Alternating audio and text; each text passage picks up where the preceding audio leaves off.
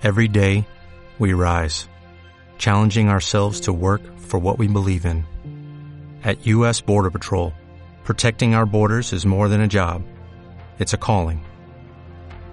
Agents answer the call, working together to keep our country and communities safe.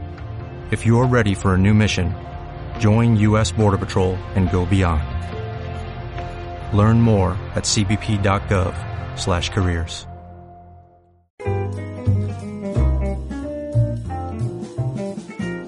Un café y hablamos.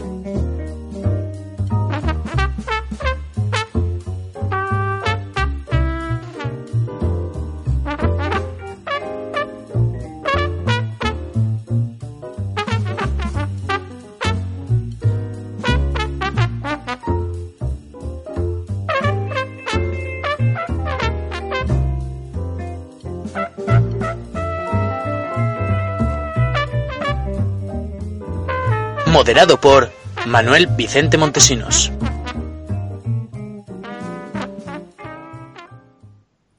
En abril, el barómetro del Centro de Investigaciones Sociológicas situaba al Partido Popular como fuerza más votada de cara a unas hipotéticas elecciones generales, siendo la opción preferida por el 24% de los electores. Por el contrario, en la encuesta de Sigma 2 para el Mundo, publicada el pasado 15 de julio, el Partido Popular aparecía en tercera posición con un 22,3% de los votos, por detrás del Partido Socialista y Ciudadanos. Una caída en las encuestas como reflejo del declive del PP, cuyos militantes han pasado en tan solo unos meses de cerrar filas en torno a la figura de Mariano Rajoy a buscar con urgencia un nuevo líder en unas primarias a doble vuelta, que han culminado hoy, sábado 21 de julio, con la elección de Pablo Casado como nuevo presidente y futuro candidato a la Moncloa. En este programa analizaremos la crisis del PP, las primarias y el futuro del partido bajo la nueva dirección con nuestros tertulianos a los que ahora saludo. Eloy Cruzat, buenas tardes. Buenas tardes, Manuel. Alexandro Gafar, buenas tardes. Buenas tardes. Juan Orts, buenas tardes. Hola, buenas tardes. Muchas gracias a los tres por estar aquí. Aprovecho también para recordar a nuestros oyentes que ellos también pueden intervenir en la tertulia en directo dejando sus comentarios en nuestro muro de Facebook, donde estamos realizando esta emisión con el hashtag reiniciando el PP. Y sin más dilación empezamos este café y hablamos. Hace unas horas ha sido elegido Pablo Casado como nuevo presidente del Partido Popular, así que lo primero que os pediría es un titular. Eloy. El PP, nos, el PP vota por la no renovación, prácticamente. Alex. Eh, dificultades para ciudadanos. Juan. Se abre una nueva etapa política en el PP. Comenzamos el programa señalando la evolución del Partido Popular en las encuestas de intención de voto. Y os, os, pregunto, ¿cuál es para vosotros la causa más importante de este cambio en las preferencias electorales antes de continuar con los resultados de, de las primarias? Uh, Juan. Bueno, yo diría que comparando las, la, la, encuesta de, de, Sigma 2 con la del CIS, yo diría que no hay el, el cambio fundamental que veo es eh, la subida del, Partido Socialista y esto yo creo que puede haber sido ca causado por su entrada al gobierno. Yo creo que eso sin duda les ha impulsado al alza. A pesar de ello, en el resto de, de partidos no veo un cambio muy brusco. El Partido Popular solo habría caído 1,7 puntos comparado con la otra encuesta, que bueno, es, pero tampoco es un cambio muy, muy significativo. Ciudadanos sube del 22,4 al 24,2 y Podemos se ha mantenido prácticamente estable, ha caído solamente un punto. Además, eh, si nos ponemos a analizar estas encuestas a, tan corto plazo, solo han pasado cuatro meses entre la, las dos encuestas, teniendo en cuenta el panorama que tenemos ahora en España, es bastante poco útil analizarla porque es que todo puede cambiar en, lo, en el próximo mes, ya acabamos de ver hoy lo del PP. Entonces, pues bueno, ese es mi, mi, mi análisis, pero bueno, ya veremos qué es lo que pasa. Alex. Hombre, las encuestas ahora mismo si miramos no solo la de, Sigma 2, sino también la de Inmark y la de Electograph, vemos entonces que no hay nada claro. El, el PSOE por, lo, por ahora en todas está apareciendo como primera fuerza, pero es de esperar. Ha entrado, mm, el votante que ha sido más de Podemos como castigo al PSOE vuelve a la vista de que puede volver a recuperar un gobierno más estable a largo plazo, no digo ahora, pero sí en las próximas elecciones de tipo socialista, que es Podemos el gran perdedor de lo que estamos viendo ahora. Y luego entre el PP y Ciudadanos, pues las encuestas van bailando. Pero Intmark, por ejemplo, pone que el PP tiene una ventaja de casi tres puntos porcentuales sobre Ciudadanos. Este es el barómetro de la sexta. Y luego el promedio de encuestas que elabora Electograph, que es una web que os recomiendo que reúne todas las encuestas, sitúa al PP y Ciudadanos con una diferencia de medio punto. Ahora, toda esta confusión que hay entre los votantes del PP y Ciudadanos, que son del mismo espacio electoral a mi entender, viene a ver cuál de los dos va a alzarse como líder de esta derecha española o centro, como lo llaman algunos también aquí, o centro derecha o liberal conservador. Y por eso ahora sería un poco pronto de, de juzgar solo la encuesta. Yo esperaría a las primeras que empiecen a salir con el nombramiento de Pablo Casado para ver si de verdad va a haber una subida de ciudadanos o si el PP recupera terreno. Y Eloy, ¿cuál es para ti la causa más importante de este cambio en las encuestas? Bueno, aunque la caída, para, aunque para mí la caída de intención de voto es menor, eso se debe a una, a una razón, bueno, yo considero que a una razón que la explicaré, pero la, la causa más importante de este cambio es el evento político más importante que ha habido en España este año, la moción de censura, la moción de censura y la condena por corrupción al PP. Ese, esos dos eventos fueron los que ya, a mi entender, el principal, principal factor de cambio en las encuestas. Que para que según yo, la intención en realidad bajó más que un 1,7%, siguiendo la euforia de se ha ido el PP, eh, el PP está condenado por corrupción, el PSOE ha subido, Ciudadanos se ha, se ha controlado una situación que no sabía qué hacer, Podemos más o menos hacer lo suyo, pero que ahora viendo, ahora que se ha relajado esa euforia y el PSOE ya está haciendo más gestiones de cara al gobierno, eso ha hecho que la bajada pronunciada desde 24, pongamos yo que sea un 22, un 21, haya recuperado hasta el 22,3. Con la idea de que... Perdón, eh, me han interrumpido. Eh, Sí, que las, primarias, el día de las primarias, que la posibilidad de que Soraya parecía la candidata más fuerte a, ser presidenta ha ayudado a este remonte por parte del PP en las encuestas. ¿Algún apunte más que queráis comentar sobre este cambio en las preferencias electorales? No, que habrá que esperar a, las primeras con el nuevo presidente y también sus primeras medidas, al menos de discurso y programa y reestructuración interna para saber si vamos a tener un Partido Popular que está compitiendo de una manera más agresiva por los votos que ha perdido hacia Ciudadanos o si por el contrario se va a mantener el status quo actual. En cuanto Casado empiece a hablar y el nuevo PP se empieza a definir, el efecto real de, la, de las primarias ya se notará, se empezará a ver en encuestas.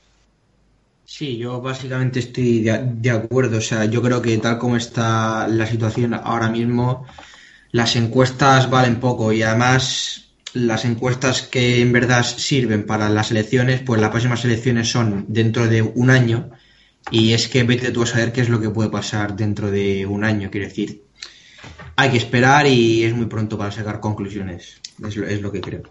Tendremos un factor clave en las próximas elecciones andaluzas, que son el mes de marzo. Ahí podremos ver un poco si Ciudadanos mejora sus resultados, que esos resultados que obtuvo allí fueron muy tirados por marca nacional y no por agrupaciones en Andalucía. Había incluso eh, la gracia entre los politólogos que, decían que lo que la gente votaba ir era Albert y no a Ciudadanos y si no mejoran ese resultado o lo mejoran muy poco, es muy mala señal de cara a las generales. Por lo tanto, seguimos pendientes del devenir de los acontecimientos en el panorama político en España. Ah, pero antes, eh, hablemos sobre lo que ha ocurrido eh, hasta este proceso de primarias del que ha salido victorioso Pablo Casado y hablemos de la anterior dirección del partido, de su predecesor al frente del Partido Popular. Y os pregunto, ¿qué nota le pondréis a la gestión de Mariano Rajoy como presidente del Partido Popular? Eh, Juan. Bueno, eh, yo creo que Rajoy ha sido criticado todo este tiempo, tanto por partidarios suyos, decían que estaba más moderado, que era menos derechista, digamos, comparado con Aznar.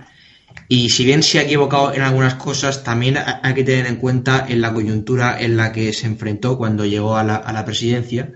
Entonces yo diría que la gestión de la, economía yo le daría un 7 porque la verdad es que ha salido el país bastante, ha salido con las reformas estructurales, pero bueno, en la, en la gestión del partido pues también le daría una buena nota porque básicamente nadie le hacía oposición, o sea, lo que él decía era lo que, lo que se hacía y bueno, yo le doy una buena nota en general, creo que el balance ha sido positivo teniendo en cuenta que, también se ha equivocado mucho en algunas cosas, pero bueno, yo le daría un 7, el minuto.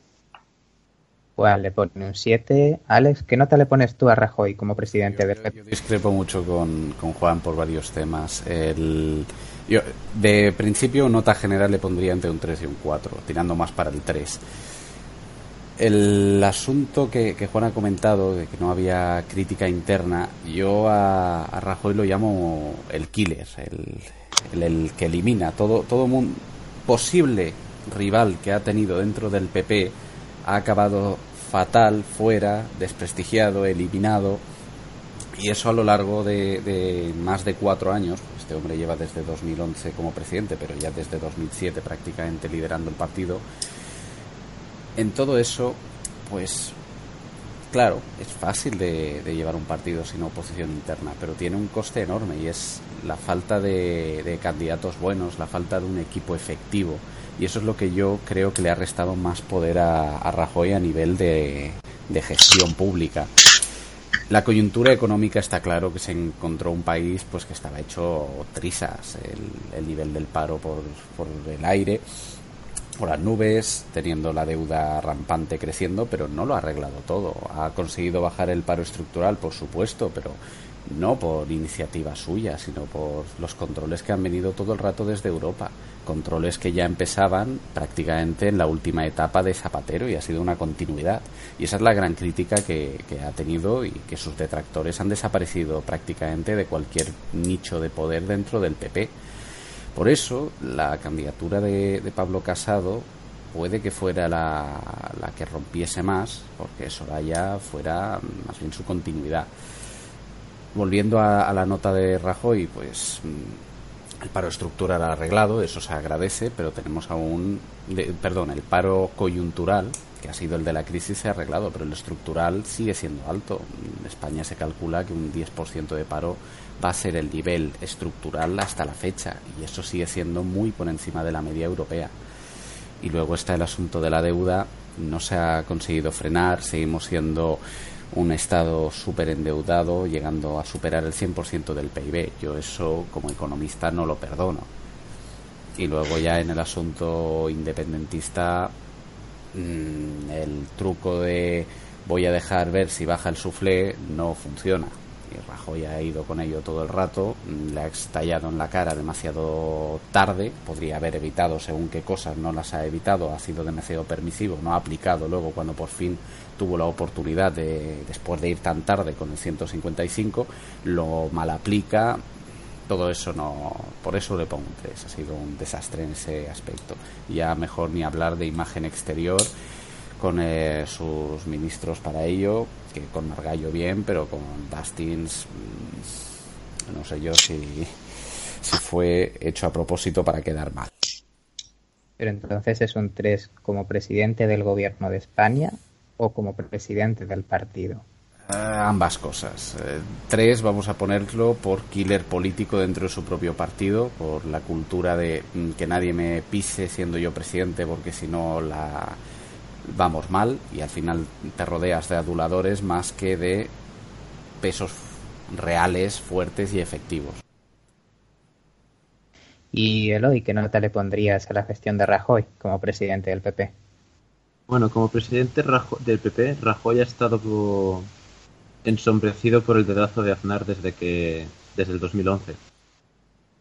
Ha mantenido justo lo que decía Alex, que se ha convertido en el killer político dentro del partido, aunque por lo menos eso no, eso no impidió la, aparición de figuras fuertes dentro del partido. Soraya, aun como subordinada Rajoy, tenía su cierta presencia, Peijó también estaba, pero luego ya fuera de esos dos, lo que comentaba también, también Alex, que han desaparecido todos los pesos fuertes.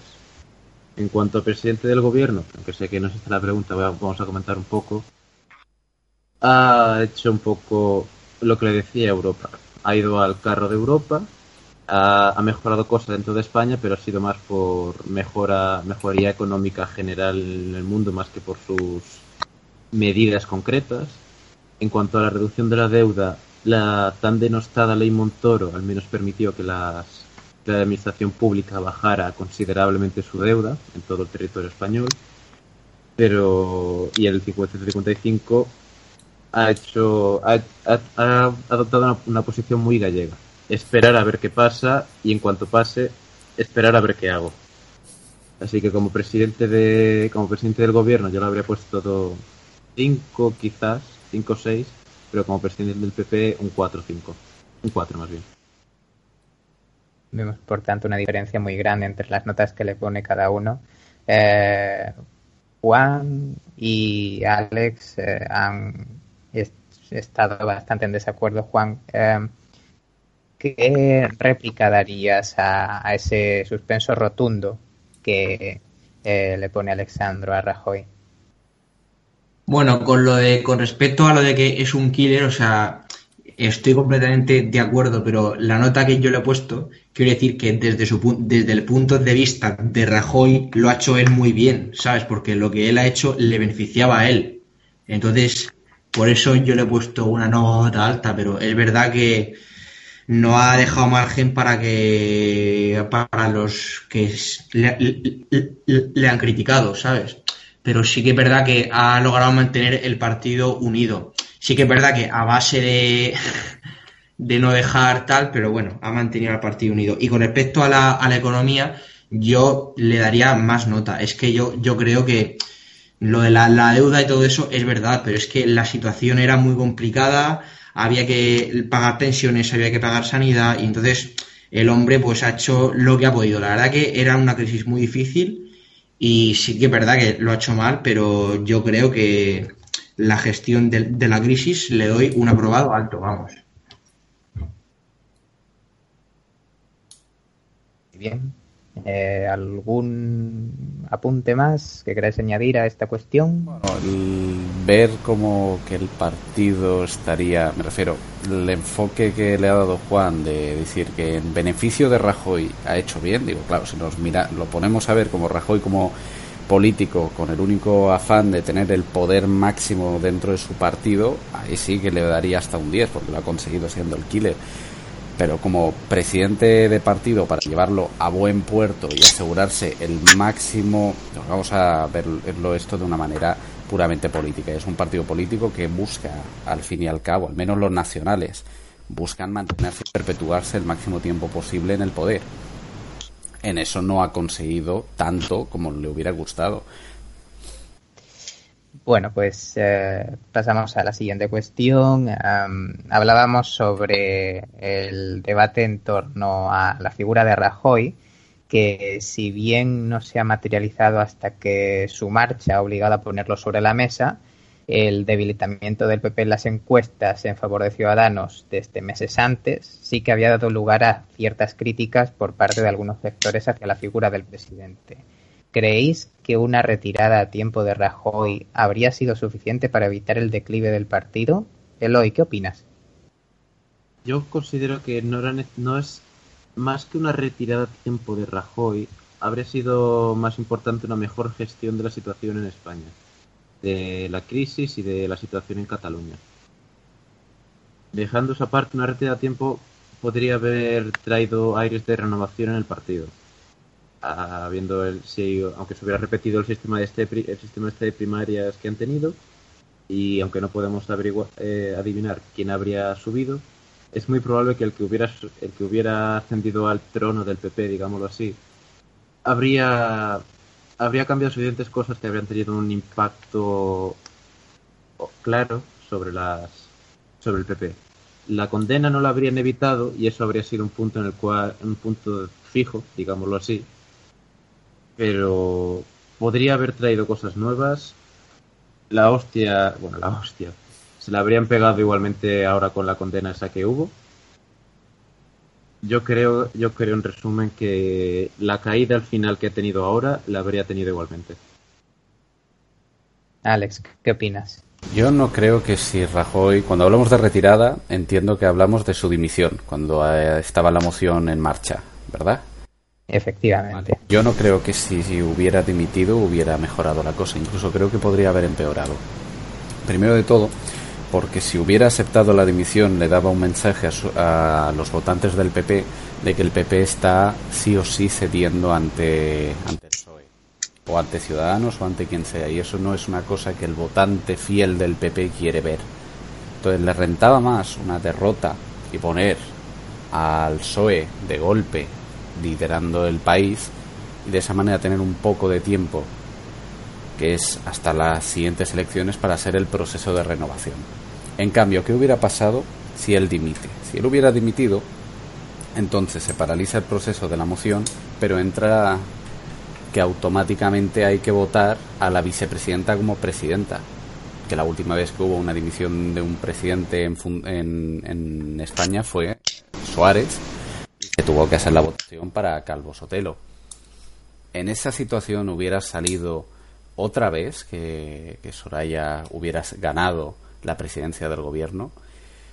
No lo creo. Además, si hubiera fracasado durante la, confirmación de Soraya como presidenta de gobierno, hubiera sido un golpe aún más duro, porque sería no solo que el PSOE, Ciudadanos, Podemos y el resto de partidos, de cada uno de su manera, hubieran desfenestrado a Rajoy, sino que también hubieran desfenestrado a la siguiente que venía después de Rajoy. Hubiera sido una doble hostia electoral.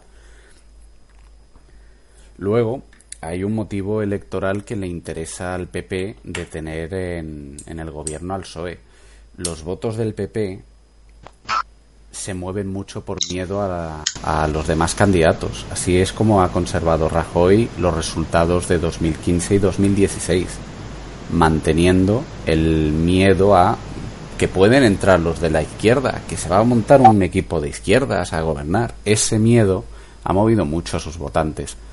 Ahora, volviendo a tener un gobierno socialista, el votante conservador, o vamos a llamarlo ya directamente el votante contrario al socialismo, no va a querer tanto dividir el voto y eso le puede atraer perfectamente al PP el recuperar gran parte de su electorado, como ocurrió entre 2015 y 2016, y a Ciudadanos le pegó bien duro el golpe.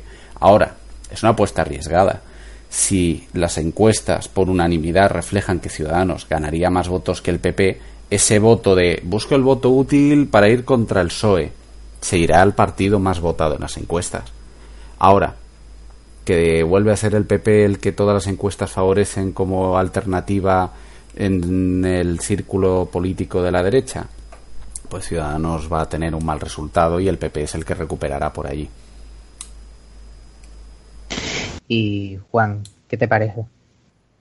Bueno, yo tengo que reconocer que cuando Rajoy decidió no dimitir y, que le echaran, pues yo a mí no me gustó, porque sí que pensé que, eso iba a ser malo para, para el país y, y, para el partido pensé pues que le van a ir mal. Pero viéndolo ahora, claro, pues creo que sí que ha habido un lado positivo de no dimitir que bueno, entre los que ha nombrado Alex, pues también creo que esta dimisión pues ha dado lugar pues al, al proceso, al Congreso extraordinario, a, la elección del de nuevo líder y todavía queda tiempo para, para, que el PP nuevo se prepare para las próximas elecciones, eh, tanto municipales, europeas y generales. Entonces han llegado a tiempo y al final, pues bajo mi punto de vista, ha sido mejor que, que, hayan no dimitido y ahora pues pueden hacer una oposición fuerte. Es creo que lo que tienen que hacer ahora el PP para debilitar eh, lo máximo posible al gobierno actual y así pues en las siguientes elecciones obtener el máximo el máximo apoyo. Por lo tanto, veis el declive del partido como algo eh, imposible de salvar, como algo que tenía que haber ocurrido. Esas circunstancias que... Sí, claro, claro. No, no, ya está, que en esas circunstancias que había, sí, era imposible tener mantener un crecimiento en encuestas o manteniendo. Iba a caer sí o sí electoralmente al menos o por la moción o por lo que pasó antes o por lo que iba a pasar después. Ahora la clave es el proceso de regeneración es su alternativa para intentar retomar la iniciativa. Uh, pasando al proceso de primarias, uh, lo primero que os pregunto es uh, ¿por qué pensáis que Rajoy, que Rajoy decidió no señalar a otra persona como su sucesora al frente del PP? Juan, ¿por qué crees que ocurrió esto? Bueno, eh, yo creo que a nivel personal, yo creo que Rajoy dijo, pues yo si me voy, me voy y ya está. Quiero decir, que abandono la política con todas las consecuencias. Eh, y por otro lado, creo que pensó que le venía mejor igual al partido pasar a una nueva etapa y que decidieran los, las bases eh, en vez de pues que se que lo decidiese él. Entonces, él igual pensó que iba a ser malo para la reputación del partido, que ya que todos los demás partidos están haciendo primarias, pues que el PP sea el único que no las haga. Entonces, igual dijo, pues por un lado, yo abandono con todas la, las consecuencias y por otro, va a ser bueno que, que el nuevo líder salga de las, de las bases. Es lo que creo. Alex. Por coherencia y romper la imagen del partido de cara al público y así quitar esa lacra que, que lleva, es como ha dicho Juan al final, si tenemos que el PP desde su fundación, fundado por Fraga, mmm, exministro franquista, vale, bien, se crea el partido, listo. Primer sucesor, Aznar, puesto a dedo por Fraga. Siguiente sucesor, Rajoy, puesto a dedo por Aznar. Esa tradición del dedismo, de el poco como si fuera que el, que el rey presenta a su heredero al trono como si fuera Simba de, de, del Rey León. Este va a ser el heredero. Esto no funciona. A día de hoy no funciona. ¿Y el hoy? Yo creo que ha sido para que su sucesor evitara los primeros años que tuvo Rajoy al frente del PP, quitando que los pasó quitando, intentando quitando, quitarse de encima, perdón, la, el estigma de haberse haber sido impuesto por un dedazo de Aznar. Vistas, visto los problemas que Rajoy tuvo al principio, él, él, una de las motivaciones que tuvo para evitar el, el, elegir a un sucesor fue que se centrara el discurso después de estas primarias en algo que no fuera el PP eh, Soraya, o bueno, Casado, perdón, Casado lo ha puesto el dedazo de Rajoy, por lo ha puesto el dedazo de Rajoy, Casado es el niño bonito de Rajoy, ese tipo de temas.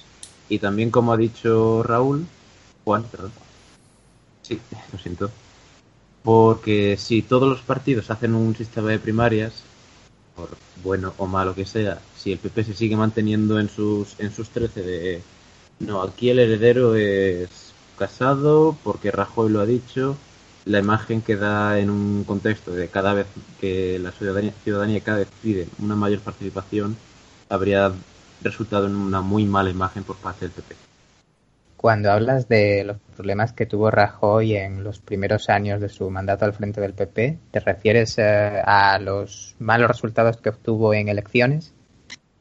Quizá en este caso yo haya sido un poco condicionado por la literatura que yo solía leer en aquel tiempo, es decir, el jueves.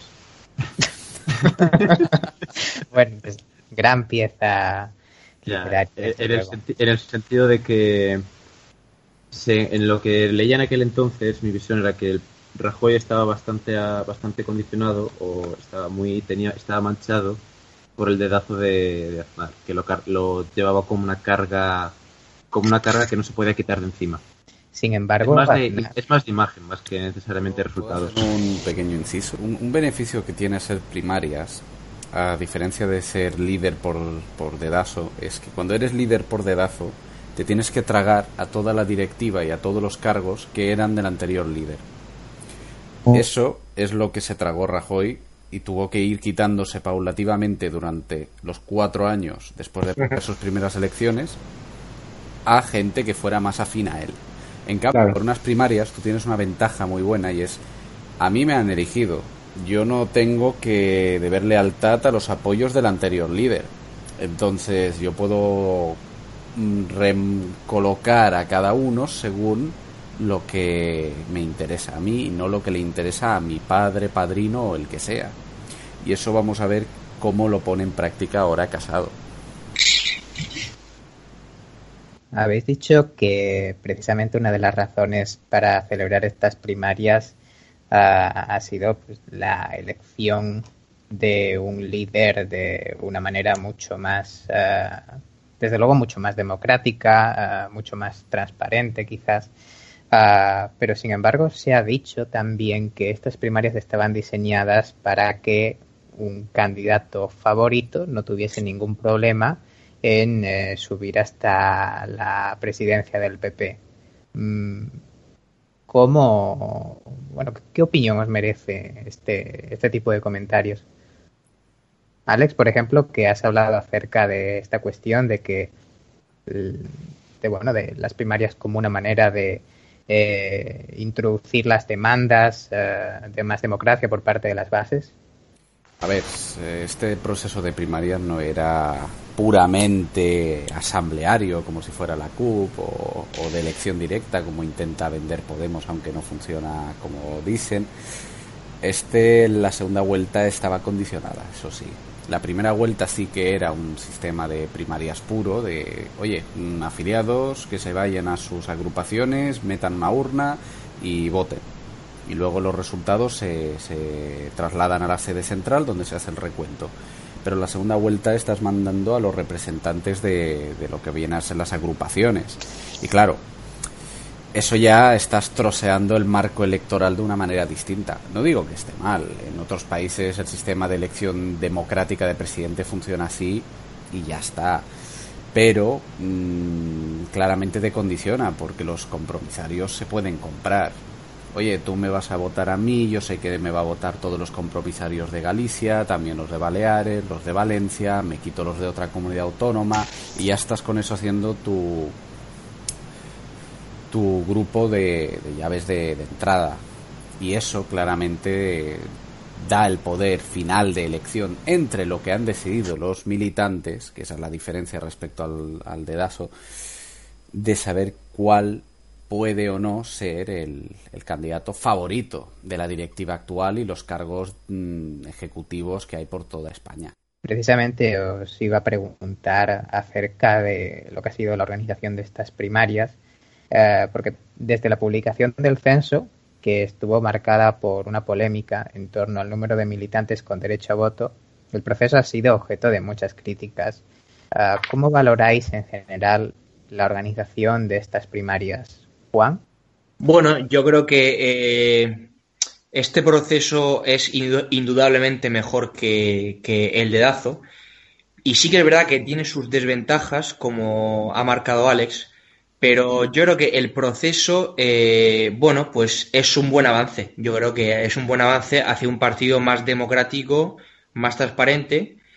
Y, bueno, sí que es verdad que, en mi opinión, este sistema de doble vuelta ha sido ha salido bien porque en la primera ronda hubo un margen muy estrecho entre los dos primeros candidatos. Entonces, pues bueno, eso ha ayudado a que la segunda vuelta ya el líder se elija con más claridad. Si hubiese habido un resultado mucho más claro para un candidato en la primera vuelta, pues, y que luego los compromisarios lo cambiasen, pues hubiera sido un poco, un poco escandaloso. Pero bueno, eh, yo valoro este proceso pues como un avance, sin ninguna duda, pero bueno, hay que, hay que seguir avanzando. Así que yo creo que un avance es lo que diría yo. Muy positivo. Muy positivo para Juan, para Eloy. Para mí, yo, aunque entiendo la necesidad de un sistema doble vuelta, que lo ha mencionado Juan, que los dos ganadores han sido, pongamos, un 25 y un 20, no, no es una clara mayoría. Ese sistema y cómo se hizo la primera vuelta, a mí me parece bien.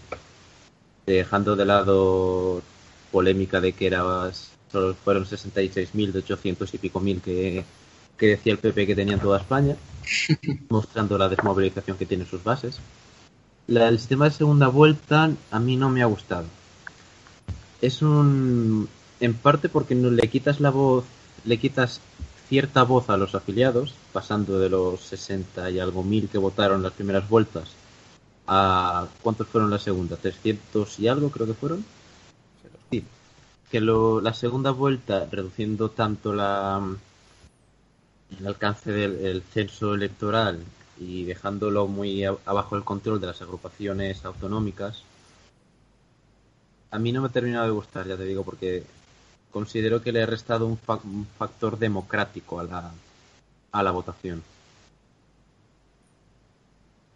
Y Alex, antes hablabas sobre eh, lo que te han parecido las primarias. Eh, ¿Alguna cosa más que quieras añadir? Hombre, la participación eh, ha sido eso, un desastre, un desastre.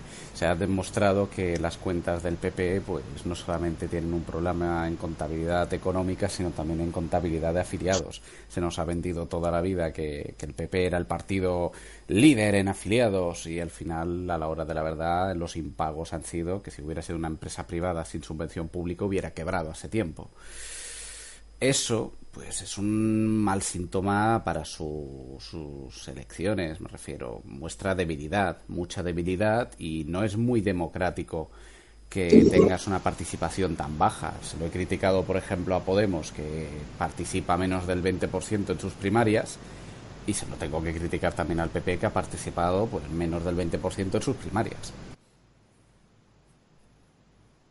Sí, sí, en ese sentido yo quería decir algo. Eh, es muy, muy cierto que las bases del Partido Popular están completamente desmovilizadas. No sé si ha sido por falta de ilusión o por lo que sea. Entonces yo creo que uno de los retos que tiene el nuevo PP es ilusionar otra vez a las bases y que se comprometan más, que, que, que se impliquen un poco más, porque la verdad que la cifra de menos de un 20% ha sido bastante baja. Sí que es verdad que, como dijo Pablo Casado en la campaña, pues había ciertos requisitos que tenías que tener para poder votar. Entonces, pues Pablo dijo, pues no, pues ahora pueden votar los sin, sin necesidad de, inscribirse, creo que fue. Entonces, pues bueno, igual se podía haber sido un poco más flexible en, en, en ese aspecto, teniendo en cuenta los, los bajos índices de participación que iba a haber. Pero sí que es verdad que el PP tiene que hacer un esfuerzo por, por que la gente se, se implique un poco más. Y eso pasa por ilusionar al partido. Para mí una segunda vuelta correcta habría sido volver a convocar a las bases, a los 66.000 que estaban llamados a, a, las urnas, en vez de limitarlo a los 3.000, a los 2.900 com compromisarios que, que son los que decidieron al final el nuevo presidente. ¿Crees que el resultado habría sido distinto en ese caso? Hombre, en la primera vuelta Santa María, eh, perdón, Soraya ganó. No fue una diferencia, no fue una victoria demasiado holgada, fueron unos menos de 2.000 votos, pero es posible que el resultado final haya sido más ajustado, incluso con una victoria de Soraya por encima de Casado.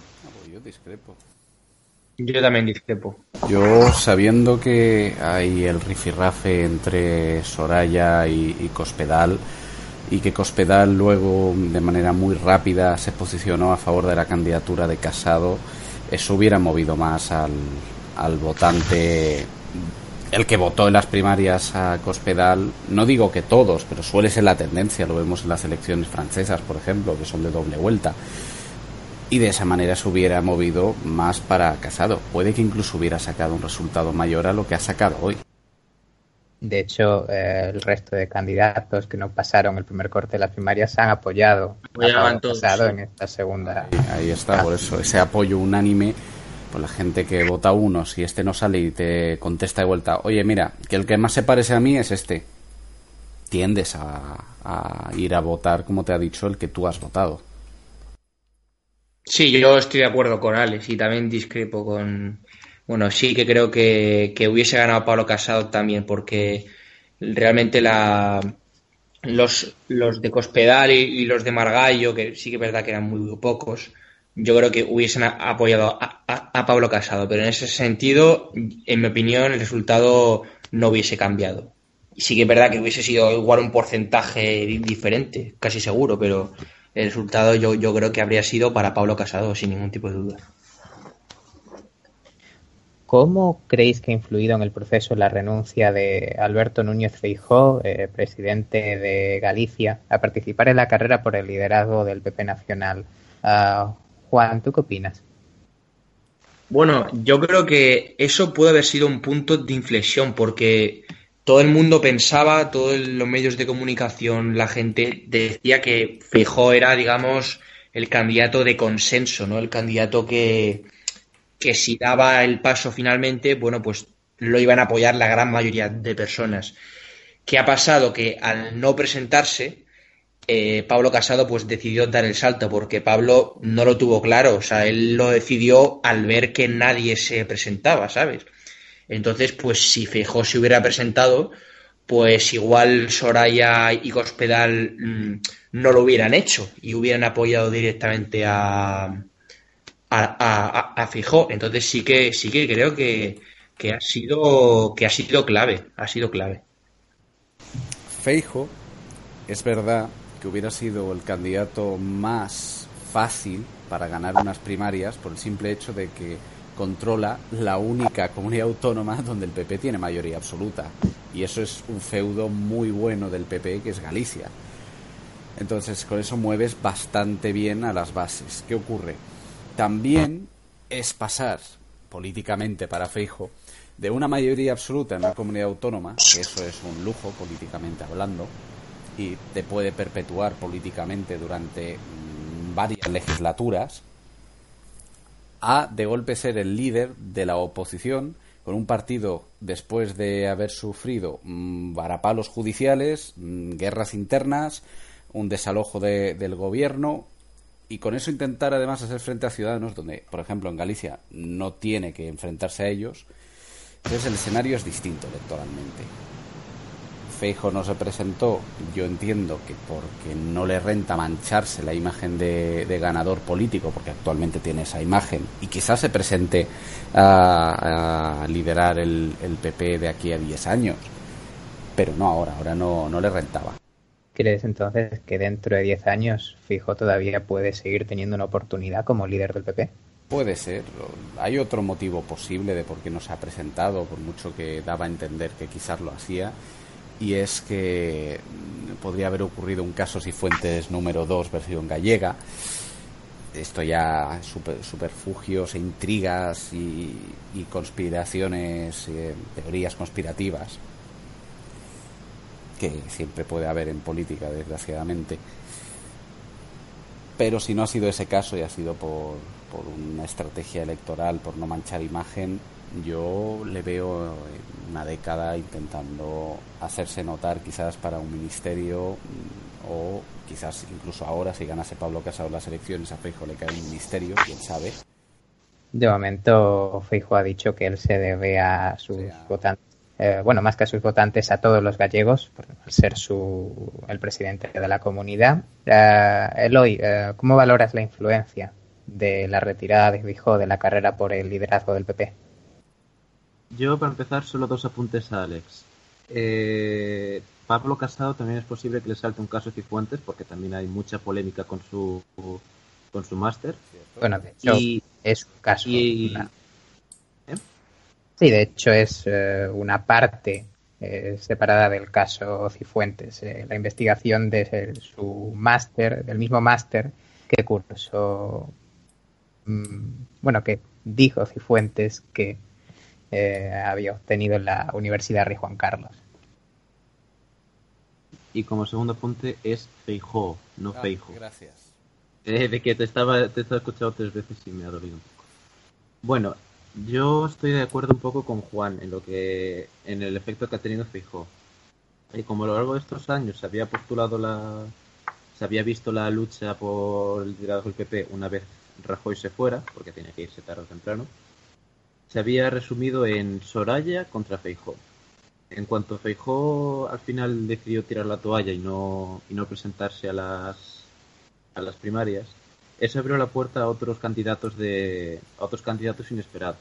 En este caso Casado, pero también Cospedal, Margallo y el hombre perdido ese de Valencia que nadie conoce.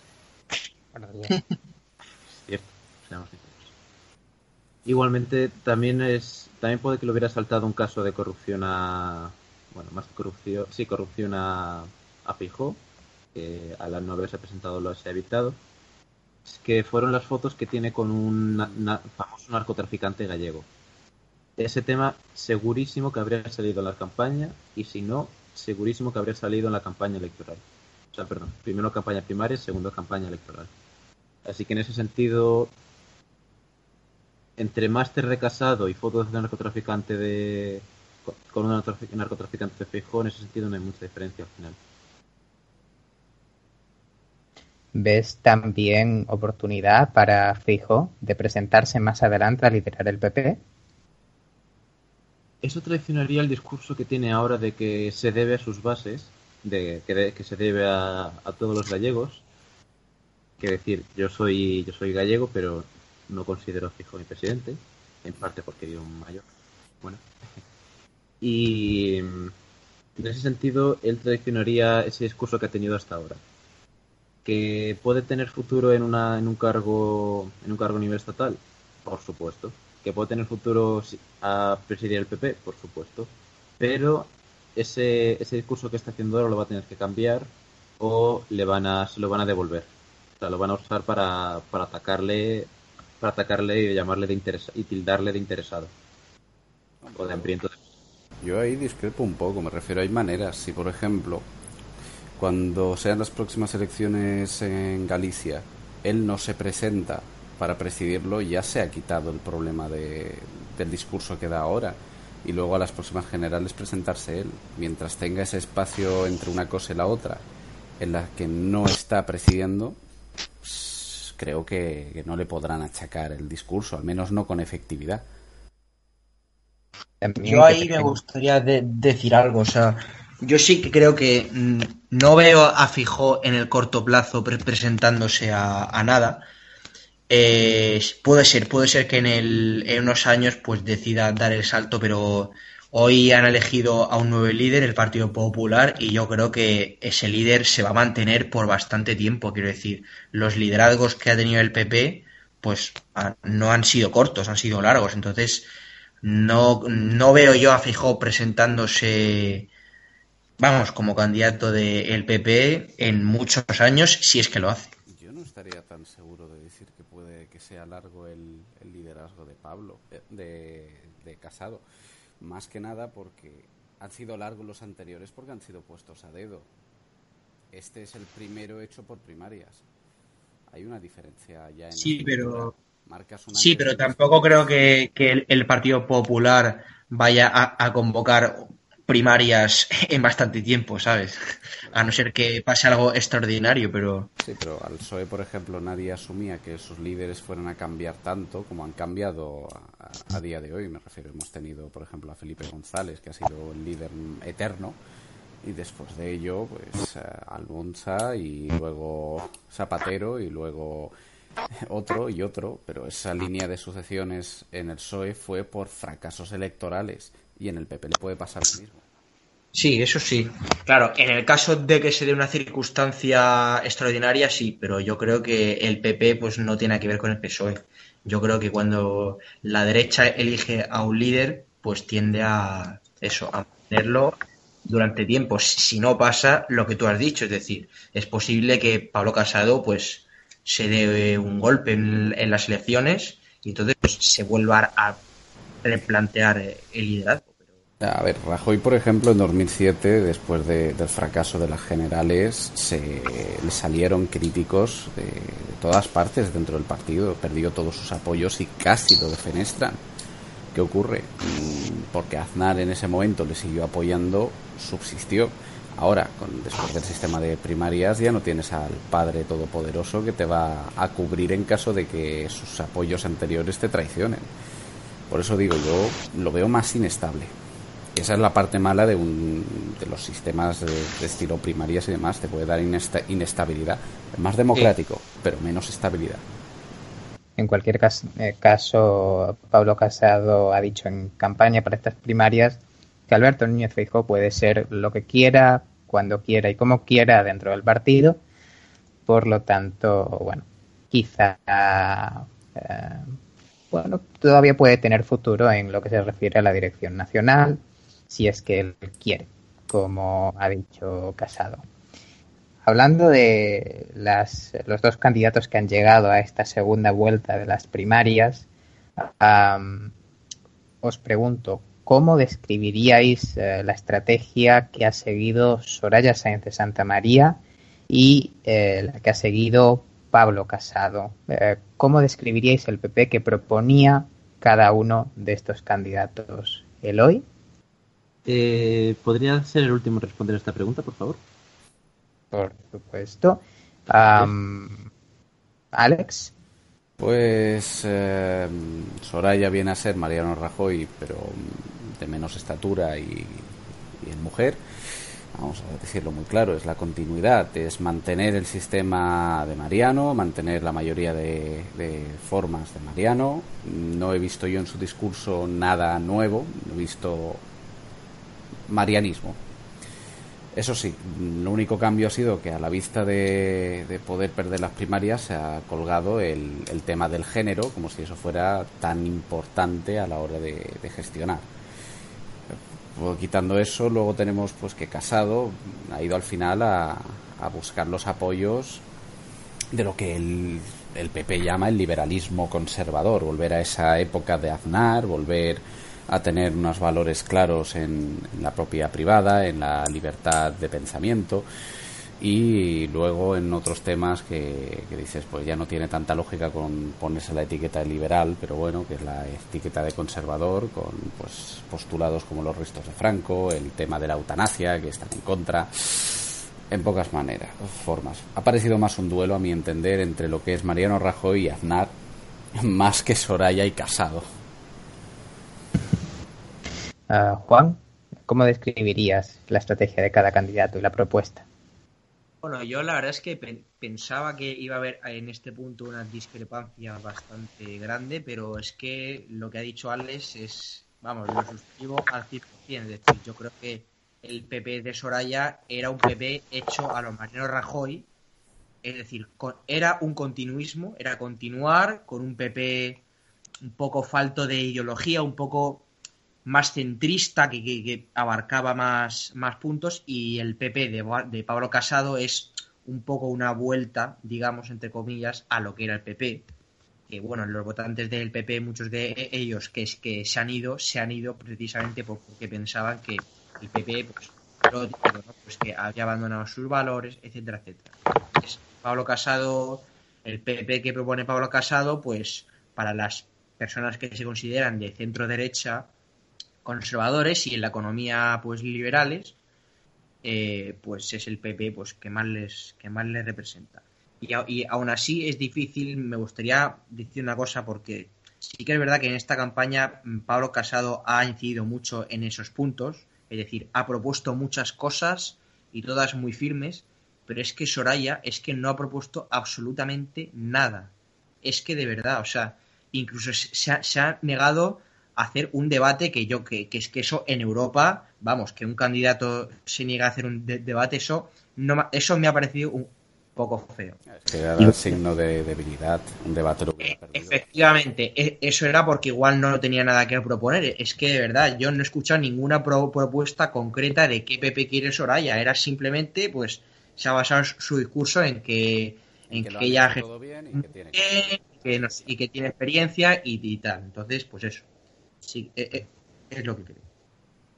También eh, Soraya ha insistido mucho en que es la candidata más votada por los militantes. Bueno, lo, fue la primera vuelta y por lo tanto tenía un plus de legitimidad. Y esto enlazaba con la idea de que gobierna la lista más votada, tan defendida por el PP en estos años. Ah, y mientras tanto, Pablo Casado ha insistido más en que él era la persona adecuada para renovar el partido, para romper con la generación anterior.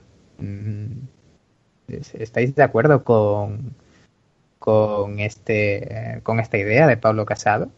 Eloy, ¿estás listo para contestar? Sí, sí, sí, es solo un momento que tenía que hacer una cosa. Eh, suscribo lo que ha dicho, o sea, me añado lo que ha dicho Raúl de suscribir la respuesta de Alejandro. Eh, Soraya, Soraya lo único que era es continuismo de Rajoy. He estado esta mañana buscando algún artículo que comparara posiciones entre los distintos candidatos. Encontré uno del país bastante completo con una detalle. La única que no respondió fue Soraya. Así que lo único que lo único que me pareció que la única manera que podía encontrar yo lo que defendía Soraya para el PP era ir a ver las declaraciones de Rajoy que ha hecho durante estos años. Bueno, este, durante estos años, durante el último año.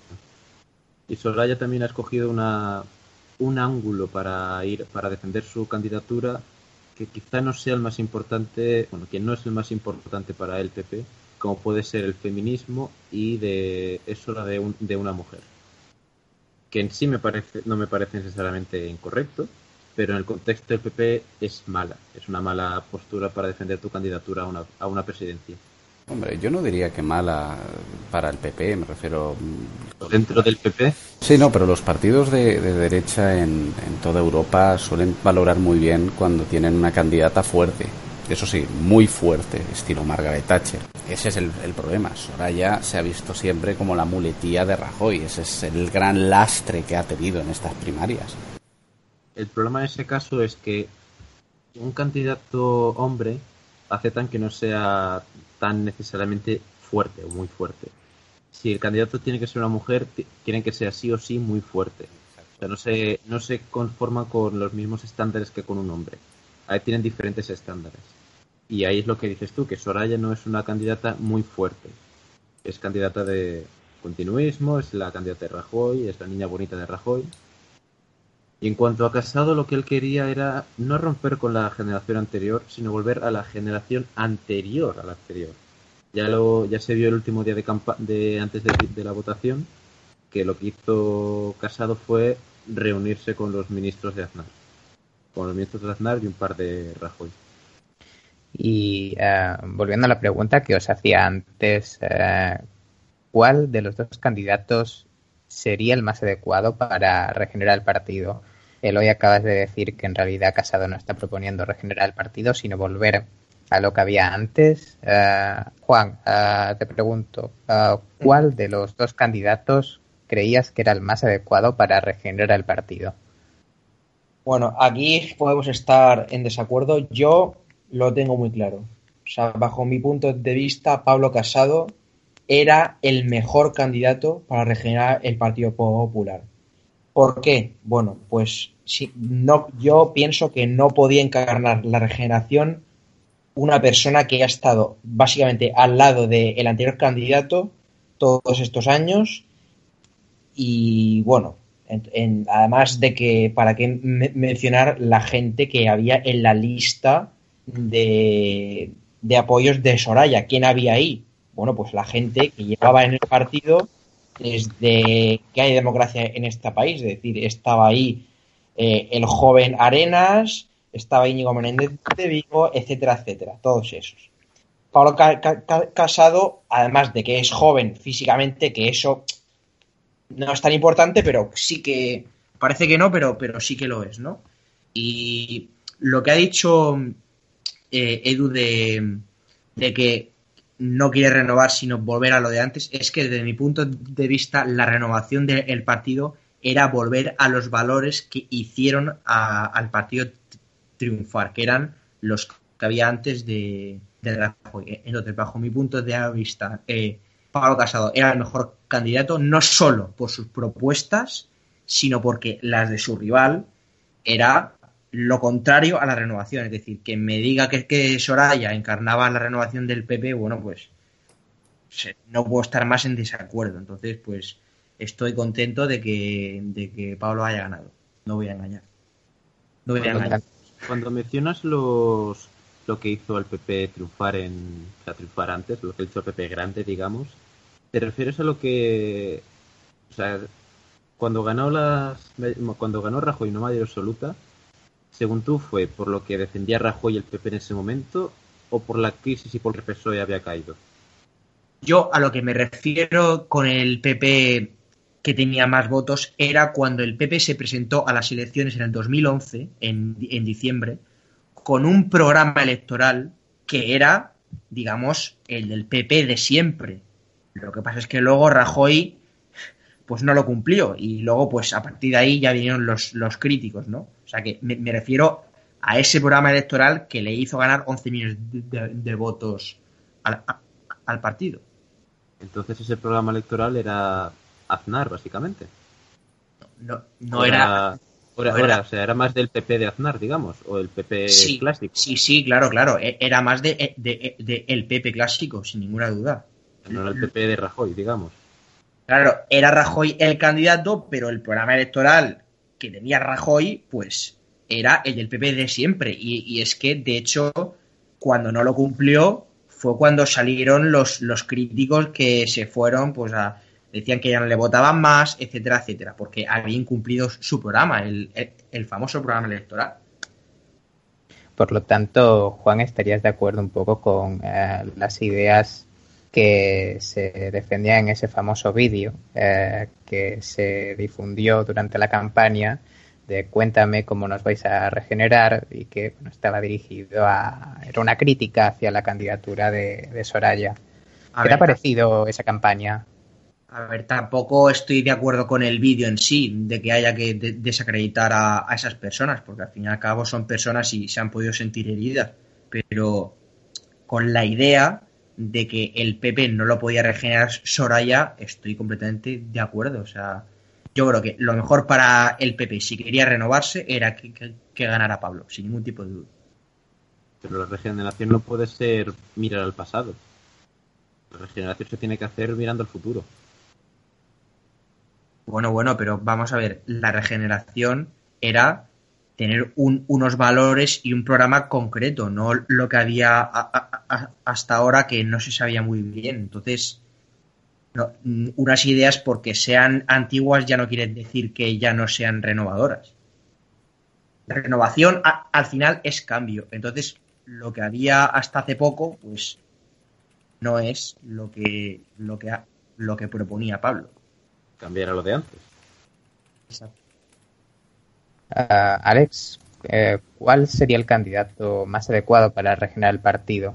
Entre los dos que se han dado a la final, diría que también Casado. Soraya, mm, antes comentó Juan en otra pregunta que, que Soraya era un candidato más de centro. A mí no me parece que Soraya fuera más de centro, sino que era más de veleta, estilo ciudadanos. Según donde vayan los votos, voy a adaptarme un poco, porque si hubiera sido un candidato de, esa temática de centro, hubiera sido más coherente al menos con lo que propone.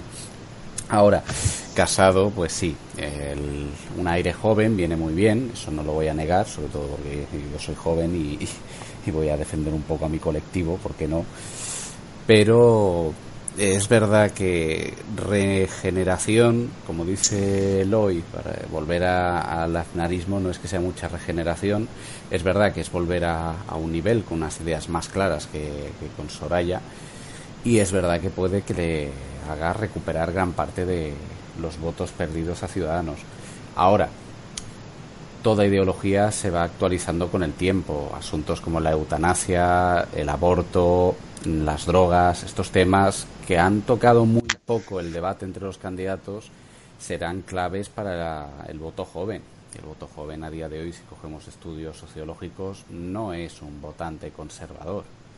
Claro, y estoy seguro que el PP querrá pues mantener su línea central de, de tendencia ideológica, que puede ser pues un partido conservador o como ellos llaman liberal conservador, y eso no implica rechazar pues esos otros asuntos. No es un partido oficialmente democristiano, aunque tenga muchos dentro. Entonces ese juego de la iglesia dentro del PP puede que cambie con Casado. Yo entiendo que debe cambiar, pero eso ya lo decidirá el propio Casado con la directiva que decida poner.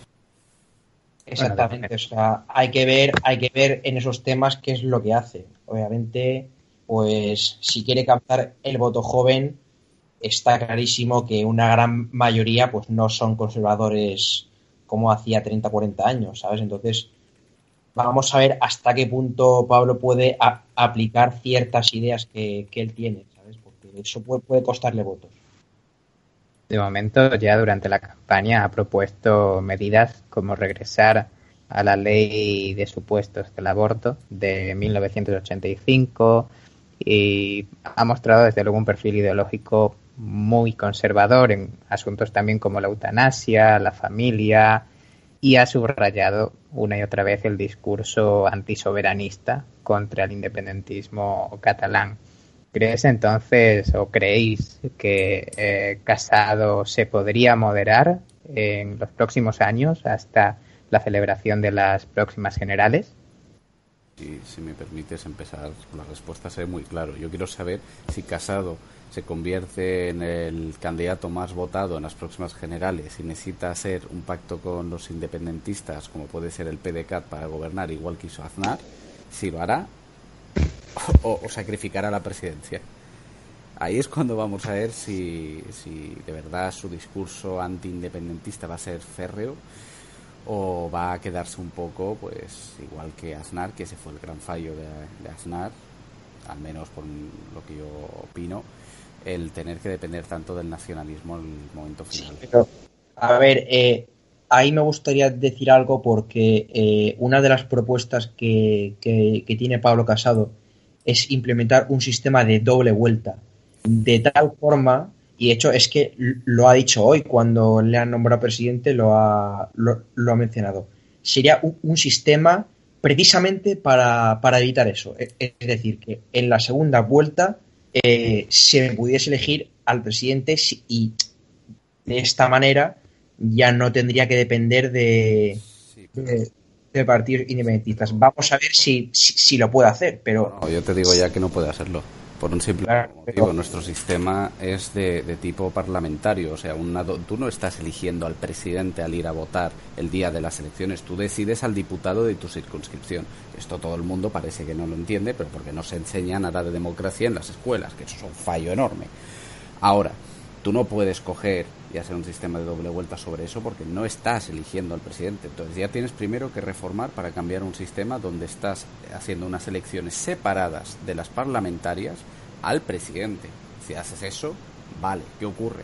Que para esto no, no te basta con tener mayoría absoluta en el Congreso, necesitas dos tercios de la Cámara, porque es una modificación de las grandes, no una pequeña. Entonces esa promesa para mí ya es puro espejismo. Bueno, promesa es, es su intención. Luego ya pasar de un sistema parlamentario a un sistema presidencialista. Ahí está. Lo cual entra en conflicto con la monarquía, pero. Tal cual. si Casado quisiera, creo que a lo mejor hay un poquito de espacio para meterse. Vamos a ser claros. Una monarquía presidencialista parlamentaria. Tendríamos aquí un Frankenstein de los grandes. Frankenstein de los grandes. A ver, el quitar el, el voto, o sea, la representación sobredimensionada de los partidos periféricos, tanto nacionalistas, regionalistas como independentistas, tiene una solución mucho más fácil y que no requiere tanta cosa. Es simplemente cambiar el sistema de circunscripción. Si en vez de una circunscripción por provincia tienes una circunscripción única, o sea, el voto de A y el voto de B valen lo mismo, indiferentemente de dónde vivan, y se presente una lista entera de los 350 diputados en vez de una lista para cada circunscripción, con eso arreglas el problema, porque el coste del escaño se eleva, los partidos pequeños no logran representación a nivel nacional, porque les cuesta mucho, pero de esa manera has arreglado el problema. ¿Qué ocurre? Que al PP no le interesa hacer esa reforma, porque entonces también pierde el PP pierde porque sus feudos, donde concentra voto, tienen también una sobrerepresentación, que son la mayoría de zonas más agrarias y rurales. Y los centros urbanos son donde menos están sacando a día de hoy. Como al PP no le interesa eso, Casado se ha sacado, a mi entender, la milonga de la doble vuelta con una reforma imposible y de esa manera intenta contentar a todo el mundo. Con eso ya empieza mal todos defienden la reforma hasta que les perjudica. Mira Ciudadanos. Sí, mira Ciudadanos. ejemplo. Ciudadanos un día es constitucionalista y el otro parece que es independentista cuando se queja. Pues hablemos entonces de lo que le espera al PP. Y os pregunto, ¿cuál debería ser el plan de Pablo Casado como presidente del partido para recuperar la confianza de los votantes? Juan. Bueno, eh, yo creo que el reto ahora es, eh, bueno, como he señalado antes, eh, intentar que el Partido Popular pues consiga llegar a los 11 millones. Es una cifra bastante alta, pero bueno, a intentar recuperar todos esos votos que han, que han perdido. ¿De dónde vienen esos votos? Bueno, pues vienen una parte de Ciudadanos, una parte importante, de Vox, un partido pequeñito, pero que por lo visto está creciendo y bueno, pues puede pescar ahí otros votos. Y a, los abstencionistas que no, que siempre han votado al PP y que bueno, pues les ha defraudado. Y pues eh, eh, el reto también es que esos votantes, esos potenciales votantes, pues vuelvan. ¿Qué es lo que tiene que hacer para, para conseguir esto? Bueno, pues yo creo que tiene que ilusionar a sus votantes, hacer propuestas concretas, demostrar que son contundentes con la corrupción, esto es muy importante. Ya lo ha mencionado Pablo Casado en su campaña, que, va a ser eh, implacable contra la corrupción. Y eh, lo que he señalado antes, también defender los principios del PP de siempre, los que han llevado al partido a la mayoría absoluta.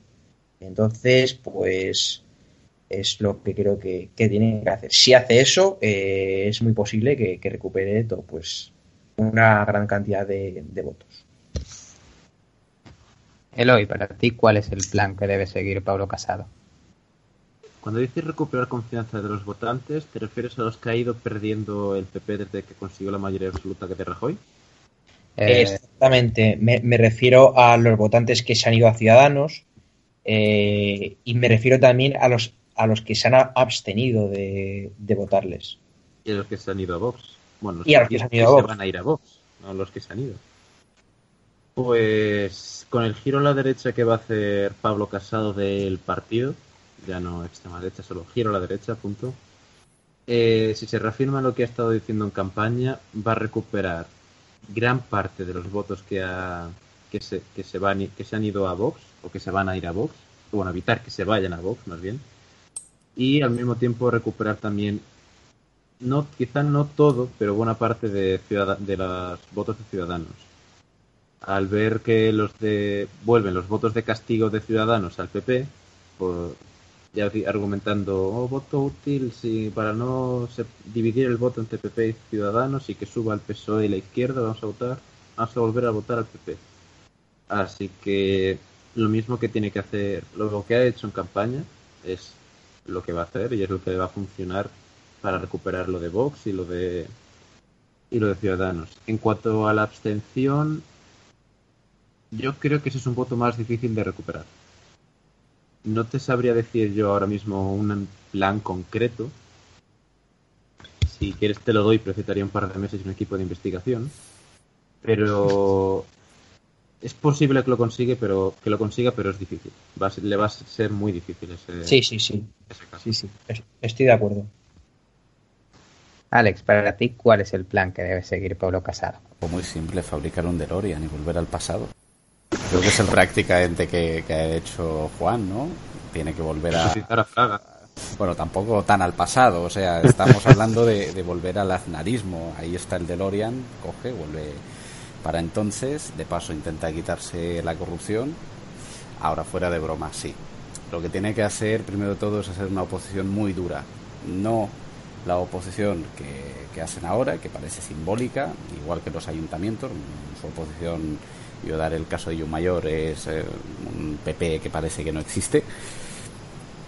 Ahora, eh, si empiezan a trabajar constantemente propuestas, mociones, todo, todo, constante, eso ayuda. Luego, obviamente, al lado tiene que ir lo más importante a la hora de demostrar el trabajo y es que se vea. Ese trabajo lo tienen que mostrar. Entonces ya mm, tienen que estar empezando con un buen marketing, una refundación del Partido Popular, no solamente en estructura, sino en imagen. Y quitarse, que es la parte que, ahora tiene la oportunidad, toda la lacra del anterior equipo directivo del PP, todo elemento, que no digo que esté condenado por corrupción o imputado o sospechoso, sino todo elemento que cualquiera pueda relacionar de manera rápida con, el, con Mariano Rajoy, yo lo quitaría. Por muy duro que suene, pero es la única manera que veo yo que el PP puede quitarse todo ese desprestigio que lleva arrastrando desde 2011. Y bueno, por otra parte, lo que has dicho de quitar casos de quitar todo lo que pueda estar manchado de corrupción, aparte de Rajoy, el problema es el problema empieza el que Casado es uno de los que están señalados con un tipo de una sospecha bastante firme de corrupción con el máster ese famoso que he mencionado antes. Tan firme no es, o sea, Casado tiene dos etapas con el problema del máster. Eh, el primero es un fallo de, traducción, que, que, viene a ser que, digo de traducción hasta que haya algo más firme, porque yo creo que ha sido de inflar currículum, que es cuando dijo que un curso de Harvard que se hizo en Aravaca, de estos de estilo convenio, que, que son un curso de verano cortito, que está muy bien, que no hay que esconderlo, lo llamó máster. Ahora, eso es haber hecho el. Voy a un taco, es haber hecho el imbécil. Y lo otro, que le acusan de que su máster fue tuvo unas convalidaciones muy raras, claro, ahí sí que hablamos de un caso de corrupción. Y ese es el que aún queda por ver cómo acaba, si igual que el de Cifuentes o no. Bueno, es a, ese, es a ese caso que me refiero yo. Vale, pues ese caso sí, si destalla, pues tendrá su escándalo. ¿Qué ocurre? que ya la moda del escándalo del currículum ha pasado. Después de eso han salido también un montón del PSOE igual, algunos de incluso Podemos, y con eso ya no se le está dando tanto bombo, porque tristemente con el tema de la corrupción va por modas. La gente, cuando la prensa habla demasiado de una cosa, deja de darle la misma importancia y pierde ese efecto de desánimo. La gente se acostumbra y eso es grave, pero ocurre. ¿Creéis que Pablo Casado eh, pone en una situación comprometida al partido eh, con este caso del máster todavía pendiente? No, al lado de, vamos a ser muy claro, M. Rajoy es más peligroso que mm, máster con una irregularidad o que se ha obtenido de manera por enchufido. Entre una cosa que hablamos de millones de euros y la otra que hablamos de una titulación, ambas son despreciables, pero una menos que la otra comparto lo que ha dicho Alex. El máster es, grave porque es un, al fin y al cabo un caso de corrupción, pero comparado con el M. Rajoy de, del que se cree que no se sabe quién es, es más es mucho peor lo que había antes que un posible un escándalo en cuanto a un máster. Yo creo que tampoco hay que lanzar las campanas al vuelo, quiere decir, todavía no hay nada seguro, ahora mismo se está investigando. Claro, puede. Eh, entonces todavía no, no, no podemos hablar, pero yo estoy convencido de que eso va a quedar en, nada, porque es que no hay nada. Entonces, pues bueno, vamos a esperar, pero en principio pues no tiene que haber ningún problema. En Pasamos entonces al siguiente tema, eh, que es la relación entre el PP y Ciudadanos.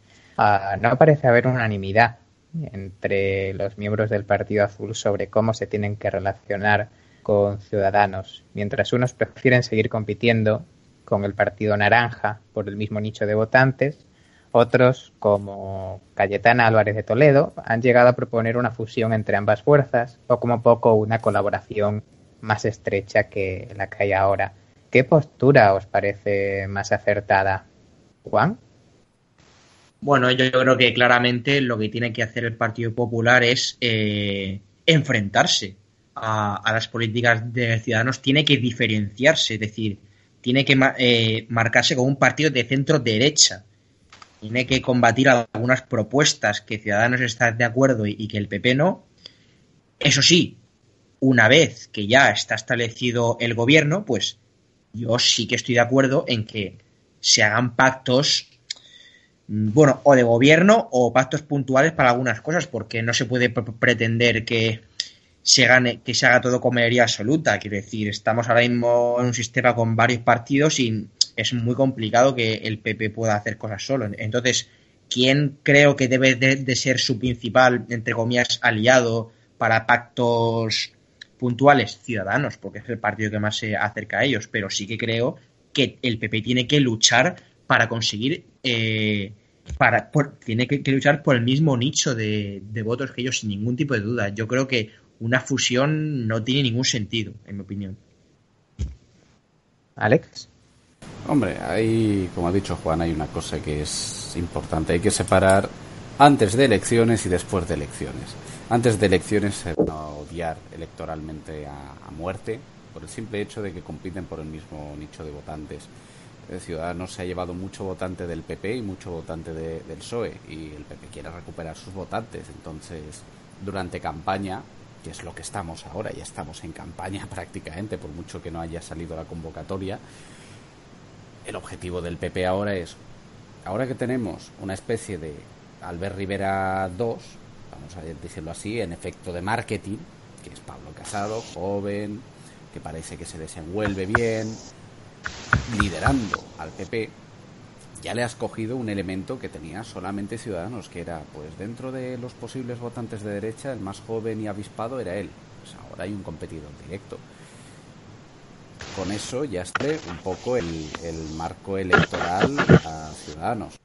Y eso lo van a ir profundizando. Verás, mm, ahora veremos mucha guerra entre ambos en titulares, ataques, demás.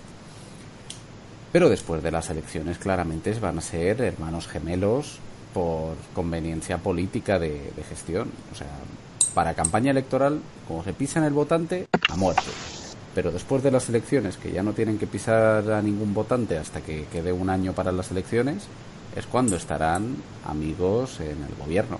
Por lo tanto, ves a Casado más como un antídoto contra Alba Rivera. Claro, en la campaña de las primarias lo dijo muy claro eh, Soraya. Soraya atacó mucho a Casado por decir que parece que Casado lo único que quiere es competir contra Ciudadanos.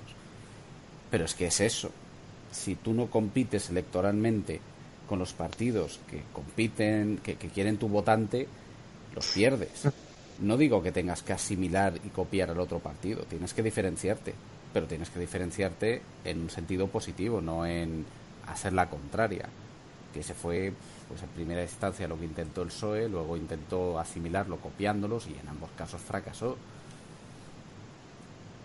Lo mismo le ocurre ahora al PP que tenga un ideario claro, una contundencia y con eso pues podrá robarle los votos a Ciudadanos.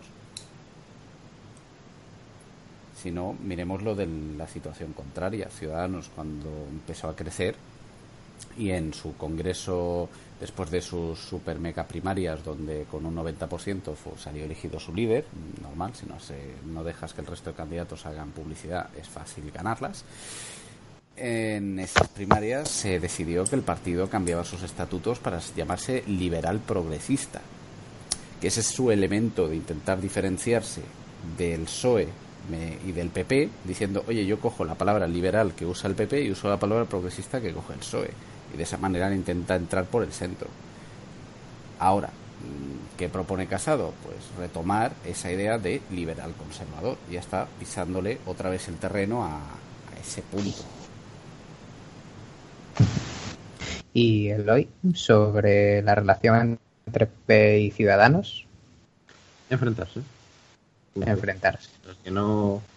El PP no está en una situación que, si se quiere regenerar, lo, uno de los primeros objetivos que va a hacer, bueno, si Casado quiere regenerar el PP, uno de sus primeros objetivos va a ser recuperar todo el voto que se ha ido a. o recuperar la mayoría del voto que se ha ido a Ciudadanos.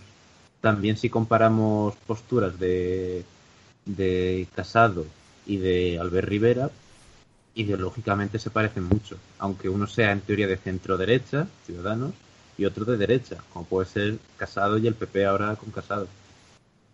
Que el objetivo va a ser, primero quitarle todos los votos posibles a para elecciones y después de elecciones tener a Ciudadanos como el partido muletilla que te va que va a querer que solo va a poder pactar contigo porque ningún otro va a querer y hacer pacto en todos los municipios que se pueda con, con Ciudadanos para gobernar. Repartirse cargos, repartirse sueldos. Eso es lo que vamos a ver en. Eso es lo que vamos a ver en las próximas elecciones. Mucho ataque entre PP y Ciudadanos, pero en cuanto acaben, el número de pactos entre PP y Ciudadanos va a ser bastante alto. Bastante. Por lo tanto, sí que vemos, bueno, vemos una competición, pero luego al final eh, colaboración a la hora a la hora de pactar. Claro, si ideológicamente se parecen, después de elecciones es muy fácil pactar. ¿Algún apunte más que tengáis sobre esta relación entre PP y Ciudadanos? No, es igual que la del PSOE y Podemos. O sea, la competición electoral te obliga a odiarte públicamente, pero a efecto de gestión luego, cuando hay una Pero, propuesta en la mesa es distinto. Alex, ¿te parece más fácil la colaboración entre PP y Ciudadanos o entre PSOE y Podemos? La de PP y Ciudadanos es más fácil. Yo también diría la de PP y Ciudadanos. Más Yo también, porque la, la izquierda siempre está más peleada, siempre ha estado históricamente más enfrentada y bueno, la derecha, entre comillas, pues es más fácil que lleguen a, a acuerdos. La izquierda además tiene más integridad ideológica que la derecha. La, la izquierda suele estar menos dispuesta a ceder en según qué temas comparado con la derecha. Por lo tanto, estos son los pactos o relaciones entre partidos que anticipamos para el futuro. Y para terminar, os pediría una conclusión ah, con algunas ideas que tengáis, eh, algo que queráis añadir. eh. empiezo por Eloy, quizás. Mm, que este va a ser el PP de Aznar, va a recuperar el voto de Ciudadanos y Vox, pero que después de elecciones va a haber pactos entre ellos, se van a llevar, se van a llevar genial y no va a cambiar demasiado ese sentido. Eso es lo que en vez de repartirse los cargos entre los de un partido, lo van a tener que repartir entre los cargos entre dos partidos. Por lo tanto, se podría decir que eh, se ha elegido a Pablo Casado para que nada cambie. Más que, no es que nada cambie, es que se va a volver al pasado. Si la- las ideologías tienen que evolucionar con, con el tiempo, eso está claro. Pero es que muchas cosas que defiende que defiende Casado, como por ejemplo, como la vuelta a la ley de plazos, la ley de plazos, no creo que tiene otro nombre, la del aborto de 1900, La ley de supuestos. la ley de supuestos, gracias. En ese tema, retroceder en temas sociales 30 años es un buen giro hacia la, o sea, giro hacia el pasado, giro hacia la derecha. El PP además tiene que, que haber interiorizado las lecciones de las lecciones de esta la experiencia, las lecciones de este proceso de primarias completamente novedoso para ellos y en el futuro presentar unas, unas primarias que sean más, más representativas, es decir, que vuelva, recupere esos 800.000 afiliados que tenga, que tiene, volver a, volver a crecer en ese sentido, me refiero, y hacerlas más democráticas, que era una de mis principales críticas que tenía yo a- hacia la estructura, la estructura de dos vueltas y de compromisarios que han escogido esta vez. Alex, una conclusión. Pues que Albert Rivera puede empezar a solicitar volver a la caixa. No le ves mucho futuro al No, frente. Rivera para mí se ha convertido en un producto de marketing aupado por el sector más descontento del PP y que también tenía buena relación empresarial con, con el PSOE. Y el antivirus para eso es tener otro perfil joven y que sea contundente, que por ahora parece y transmite por ahora casado.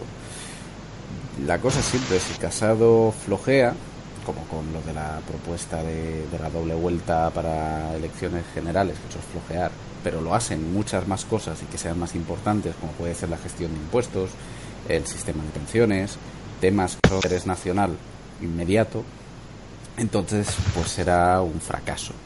Ahora lo tiene fácil, me refiero, Albert Rivera tiene una etiqueta de veleta y ahora lo pueden destruir electoralmente hablando si juegan bien sus cartas. Por eso antes cuando hablábamos de qué tiene que hacer, ese lavado inmediato es la clave. Si no hay lavado, pues Casado será un fracaso. Si hay lavado, Albert Rivera estará otra vez de cajero en la caja. Y Juan, una conclusión. Bueno, yo voy a ser bastante prudente porque tal como está la situación política en España, realmente decir ahora qué es lo que va a pasar es que me parece muy complicado. Yo en los últimos tiempos he tenido mis propias teorías y ninguna de ellas he acertado, entonces no quiero decir qué es lo que va a pasar, pero lo que sí que es cierto es que se abre una nueva etapa en el PP que para todas esas personas que se sentían faltos de ideología o, que eran del PP y ya no les votan, pues pueden volver a, ilusionarse, pero aún así no lancemos las campanas al vuelo, no hay nada dicho y todo puede ser, todo, todo puede ser ahora mismo. Así que esa es mi, mi conclusión. Pues con esta conclusión terminamos el programa. Gracias Alex por tu colaboración. Ha sido un placer, como siempre. Gracias Eloy. A ti por invitarme. Gracias Juan. Muchísimas gracias por, por invitarme. Esta ha sido mi primera charla.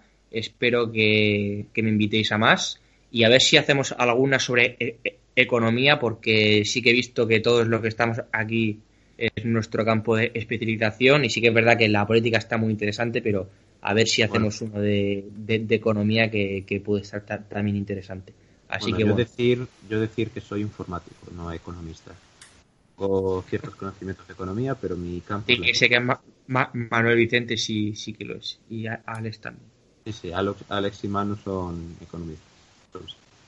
Eh, pues eh, recogemos el guante y eh, intentaremos buscar un tema económico quizás para el próximo programa.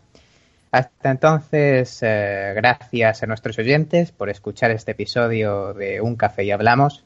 Y no olviden que pueden seguir a Canal Hablamos y descargar nuestros audios en iBooks y iTunes, donde pueden volver a escuchar este programa y hacernos llegar sus comentarios a través de nuestras redes sociales, Facebook, Twitter, YouTube y nuestra web www.canalhablamos.es. Esto es Canal Hablamos, artículos y opiniones, pluralidad ante todo.